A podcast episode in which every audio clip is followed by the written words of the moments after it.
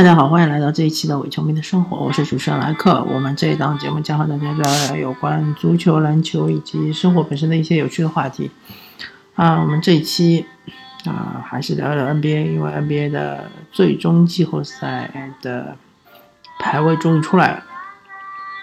呃，今年比的这个常规赛打得非常非常的激烈啊，呃，丹佛掘金非常可惜，他们是最后时刻最后一场比赛。在加时赛中被森林狼淘汰。嗯，关于丹佛掘金，我们之后的节目会专门聊一聊这支球队，他之前的强势，后面为什么出现了问题，对吧？后面收官阶段也非常强势，但是最终还是没能跨过这一步。那么，同样非常恭喜这个明尼苏达森林狼，因为他们已经十三年没有进入季后赛。那么我们逐一来呃分析一下这个季后赛的对阵情况。呃，首先从东部开始吧。啊，在说这个对阵情况之前呢，我首先表明一下我的立场。我认为今年的总冠军一定会从西部出来。东部不管是骑士队出来，还是猛龙队出来，或者是其他的队打入总决赛，还是。呃，从实力上来说，从各方面的经验上来说，还是无法匹敌西部的球队。呃，东部第一猛龙对东部第八的华盛顿奇才，那么这个对阵非常有意思。变数就是在约翰沃尔，因为约翰沃尔刚刚回到奇才没多久，对吧？也就打了大概五六场比赛。那之前一直都是沃尔，好像已经啊伤缺了一个多月还是两个月了。都是比尔带队，比尔带队的话，呃，奇才的进攻分享球非常好。但是沃尔回来了之后呢，就要换一套打法，就是球权比较集中在沃尔手上。然后他们的核心就是三位，呃，奇才三少吧，可以这么说。呃，是分别呃，就是他们是一年接一年，再接一年这样进入呃联盟，然后被奇才选中的。嗯，我记得没错的话，应该是状元沃尔、呃，榜眼比尔和探花啊，奥布托。嗯，那么其实相比较而言，猛龙最强的地方就是他们的替补，对吧？啊，奇才的替补和猛龙替补比起来，肯定是不如的。啊，但是变数也在这里，因为就是季后赛里面替补的使用不会特别的频繁，然后主力会呃上场时间会特别特别的长。那么从主力上面来说呢，嗯，不管是奇才的中锋戈塔特也好，或者是猛龙的中锋呃瓦瓦兰丘纳斯也好，这两位很有可能在比赛的最后的决定性的时刻是不会上场的，而且他们是一个假首发。啊，我是这么理解的，他们基本上场均也就上个二十二分钟到二十四分钟这个样子，嗯，所以最终他们会打小个阵容啊，猛龙会打三后卫，奇才还是会打小个阵容，就是两后卫加三锋线、三前锋的这样一个阵容，嗯，猛龙如果说能够保持他们在常规赛的这种呃。防守强度的话，我觉得是可以在五场之内解决奇才的。但是，一旦他们的防守强度不能保持，被沃尔，嗯，就很轻易的突破，然后打乱了他们的防守阵型，那么最终需要巨星来决定比赛的时候，猛龙其实并不占优。呃，特别是对奇才来说，因为奇才的防守也很不错，特别是后卫线，对吧？比尔、沃尔、奥布托这三个人的防守能力都很强，再加上乌布雷的防守也，呃，非常不错。嗯，所以说，嗯，谨慎看好猛龙吧。然后是东部第二的这个绿衫军，对吧？凯尔特人对东部第七的呃妙国基雄鹿，我觉得。密尔沃基雄鹿是挑了凯尔特人，对吧？那既然他挑了凯尔特人，我觉得他有十足的把握是能够过凯尔特人这一关的。呃，在我看来，一个非常健康的、完全没有伤病的这个呃灭国际雄鹿，但是灭灭国际雄鹿的呃为了嗯他们的这个呃德拉维多瓦是不知道是出现什么问题，是不能打还是怎么样？因为德拉维多瓦这个后卫其实还是挺有用的，虽然说他这个组织能力比较差，但是他的呃三 D 属性还是很强的。再加上呃，妙之雄正好是缺射手，所以他能够打的话，其实是对妙之雄是很有用的。那么很简单，呃，其实这个系列赛我们就看一点，就看字母哥的发挥，对吧？如果字母哥的发挥能够稳定而且高效，那我觉得凯尔特人是挡不住的。嗯。毕竟凯尔特人是现在缺了他们的头号得分手，罗文和二号得分手，对吧？呃，海伍德，他们的进攻能力是大大削弱的，他们只能靠呃这个呃莫里斯作为他们的尖兵，对吧？那么其实很简单，啊，可以让米德尔多或者字母哥来防莫里斯，完全可以压制住这一点。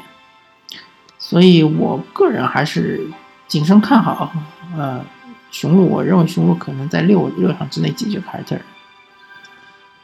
当然，凯尔特人也有他的嗯比较强的地方，就是他的教练，对吧？斯蒂文斯，本年度啊最佳教练的最有力的竞争者之一，他会通过他的这个执教能力和他的这个呃排兵布阵，还有他的一些战术。啊，可能会最大限度的限制字母哥，同时最大限度发挥他的双状元的威力，对吧？呃，布朗和这个塔图姆，嗯，所以这个比赛可能不会很好看，但是还是应该会打得很激烈。我觉得不太可能出现是是一波溃败这种情况出现，不太可能。那么谨慎看好还是谨慎看好雄鹿？毕竟雄鹿是更健康的，而且是比凯尔特人健康的多，对吧？其实如果凯尔特人有海伍德或者有欧文，我觉得都是很轻松能够过雄鹿。但是这两个人都没有，这个就他们的实力就大打折扣了，真的，真的就大打折扣。那么然后是第三的七六人对第六的热火，这这个系列赛非常非常有意思，非常难预测。因为七六人这支球队呢，他的不管从进攻，那他的进攻能力肯定是远远强于热火的，但是他的防守呢，其实是稍稍弱于热火。那么照理来说，应该是七六人是可以很顺利的过热火这一关的。但是大家不要忘了，他们的核心球员、他们的领军人物、他们的基石球员，嗯，亨比德和西蒙斯，对吧？如果非要加的话，也可以加上福尔茨，这三个人贵为两个状元，一个呃探花，但是他们其实完全没有季后赛经验，季后赛经验为零的选手。而热火可不一样啊，热火有很多季后赛经验非常丰富的选手，对吧？我觉得韦德一个人的季后赛经验就强过七七六人几乎整支球队的季后赛经验吧。当然，其实七六人也。在经验方面也也有他的呃弥补的地方，就是他的一些角色球员都是老将，对吧？像贝里内里啊，对吧？像基杰雷迪克啊，对吧？啊，贝内利和跟马刺也打过很多季后赛，杰雷迪克跟着呃快船也打过很多季后赛啊，对吧？科温顿可能是没怎么打过季后赛，但是伊利亚索瓦不一样呀，对吧？在雄鹿也打过。好好多季后赛，对吧？啊，阿美约翰逊在这个嗯绿衫军也打过季后赛，所以说他这些角色球员倒是有非常丰富的季后赛经验，但是他的主将确实是经验不是很丰富，天赋是很高，但是呃，这就等于是一场天赋和经验之间的呃比拼。我觉得啊，我个人觉得，嗯，如果说七六人能够打出他的节奏，能够把节奏带得很快，对吧？导致热火跟不上节奏，那么，比如说每场比赛都能赢个十分左右，那么就比较稳。但是，一旦就是差距很小，打到关键时刻，我觉得还是热火占优。呃，毕竟热火有韦德，对吧？啊，七六人他们的西蒙斯的罚球又很差，很容易变成被砍的对象。大家别忘了，呃，热火主场赢七六人就是这么赢的，对吧？最后时刻，韦德先是投进个两分扳平比分，然后七六人进攻的时候啊，热火就很自信的就直接砍西蒙斯，让西蒙斯上罚球线，他就要两罚一中，最终韦德绝杀。所以这个这一幕是不是会再次出现呢？呃，我觉得可能性还是挺大的，所以，嗯，我可能和大多数的评论员看法不太一样，我是谨慎看好热火，但是即使热火能赢的话，我觉得也是七场啊最终的决出胜负，而第七场是在七六人，所以说七六人还是有优势，但是绝对不能把比赛拖到最后时刻，这是我的观点。那么。东部最后一个对决就是骑士对这个步行者。骑士对步行者呢，这场比赛啊，这一轮比赛，这一轮系列赛，其实就是看骑士的进攻发挥嘛。因为骑士的防守也就这么回事儿。呃，步行者的防守啊，在东部还是处于一个比较领先的地位，基本上应该算是，嗯，我不太记得数据了，应该是联盟前十的这种防守水平。但是骑士的进攻太过夸张，太过厉害。其实很简单，如果把骑士的勒布朗詹姆斯拿走之后，骑士其余下来所有的球员和这个步行者对位的话，都是不占优势的。但是就是勒布朗詹姆斯这样一个球员，他太太厉害，他对于整个球队加成，对于队友的加成太大，所以呃，仅还是看好。骑士能够过关，我觉得步行者至少能赢一场，那么也就是五场到六场之间，其实还是能过关。其他的没什么太多想说的。那么就说西部，西部的话，首先西部第一火箭队，西部第八森林狼。那么这个我觉得，嗯，森林狼还是相对来说还是被火箭的这个球风所克，因为森林狼大家都知道他是攻强守弱。而且他的主力很强，替补很弱。那么火箭，呃，攻防都是非常出色的，啊，进攻尤其是擅长单打，叫错位单打。森林狼唯一，啊，森林狼数得上的能防守的，对吧？就是吉米巴特勒和那泰吉布森这两个人。你说唐斯防守怎么样呢？啊，看一看他们最后一场和这个。掘金的生死战，约基奇得了三十五分，对吧？基本上都是唐斯在防。那么，所以唐斯的防守，他的护框其实是还是比较令人着急的。虽然他的进攻能力是很强，呃，也许唐斯在这个系列赛中能拿拿到很好的数据，很不错的数据，对吧？呃，但是我觉得森林狼还是会被火箭横扫。嗯，基本上没什么机会，基本上没什么机会，除非维金斯突然爆发，对吧？场均拿个三十分左右，对吧？再加上唐斯的三十加十，再加上巴特勒的爆发，那么这样才是有机会，对吧？能够和火箭打的焦灼一点，不然的话，其实啊就是横扫。那么勇士打马刺呢？啊。比起火箭打森林狼，肯定还是有点变数。毕竟马刺经验老道嘛，而且波波维奇啊也是个老狐狸，他也会想到一套战术来，怎么限制杜兰特，或者说放杜兰特，再限制其他所有人。呃，因为勇士没了库里嘛，没了库里，其实他的进攻上面选择是少了很多。但是勇士没了库里之后，他防守其实并不弱呀，对吧？但是。常规赛最后阶段，他的防守就是完全强度提不起来，不知道是真的是那种呃装的呢，还是说他真的就是防守出现了问题？如果勇士能够提升他的防守强度，提升到去年这种季后赛强度的话，我觉得马刺应该是没有机会的。呃，我认为勇士应该在五场之内能够解决马刺。当然，如果莱昂纳德回来的话，那就是另外一回事了，对吧？这个莱昂纳德回来的话，这个真的可以另外开好几期来讨论。马刺没有莱纳德，光靠阿尔德里奇单核带是打不过勇士的，对吧？我就是这么想的。然后西部第三，呃，鹈鹕对啊，西西部第三，开拓者对西部第六，鹈鹕这个就比较好 精彩。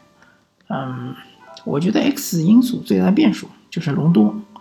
因为大家都知道，季后赛的隆多和常规赛的隆多不是一个人，就像是季后赛的詹姆斯、常规赛的詹姆斯，对吧？常规赛詹姆斯是不防守的，季后赛詹姆斯是全力防守的，对吧？隆多，嗯，他常规赛其实用的很少很少，基本上就一场二十分钟左右，但季后赛他可以用到三十分钟左右，那就完全不一样了。对于进球队进攻的梳理是非常非常有用的。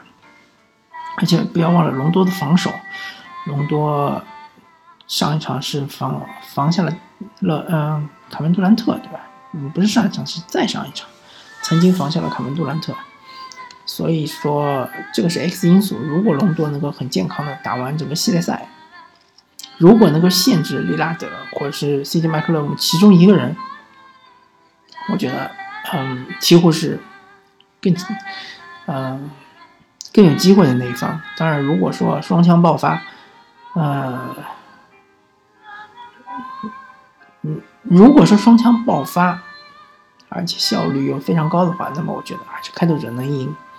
所以综合考虑的话，我觉得开拓者能在七场之内赢下鹈鹕。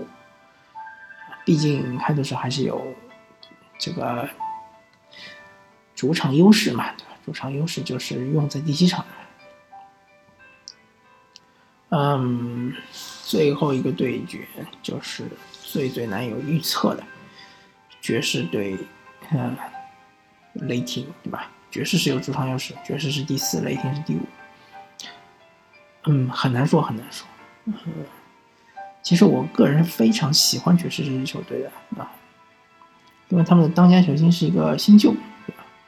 呃，米歇尔是能力非常强，而且防守非常好。他是一个很平衡、很均衡的一个球员，运动能力、呃，身体素质都是非常不错的。嗯，但是其其实爵士和雷霆之间的比较，他的弱项也在米歇尔身上，因为米歇尔是个新秀，对吧？他从来没有打过季后赛。如果说面对雷霆这种啊，对于球施压很强的这种防守，他。频频失误的话，那么雷霆打起反击来，爵士肯定是招架不住的。所以这这个系列赛其实是一个节奏的比拼的系列赛，对吧？就是看是是在打谁的节奏。如果是打爵士的这种稳稳的一一球一球打这种节节奏呢，爵士是占优的，而且他还有主场优势。如果是雷霆不断的反击，不断的反击，不断的是攻防转换，攻防转换，然后戈贝尔就是跟着跑。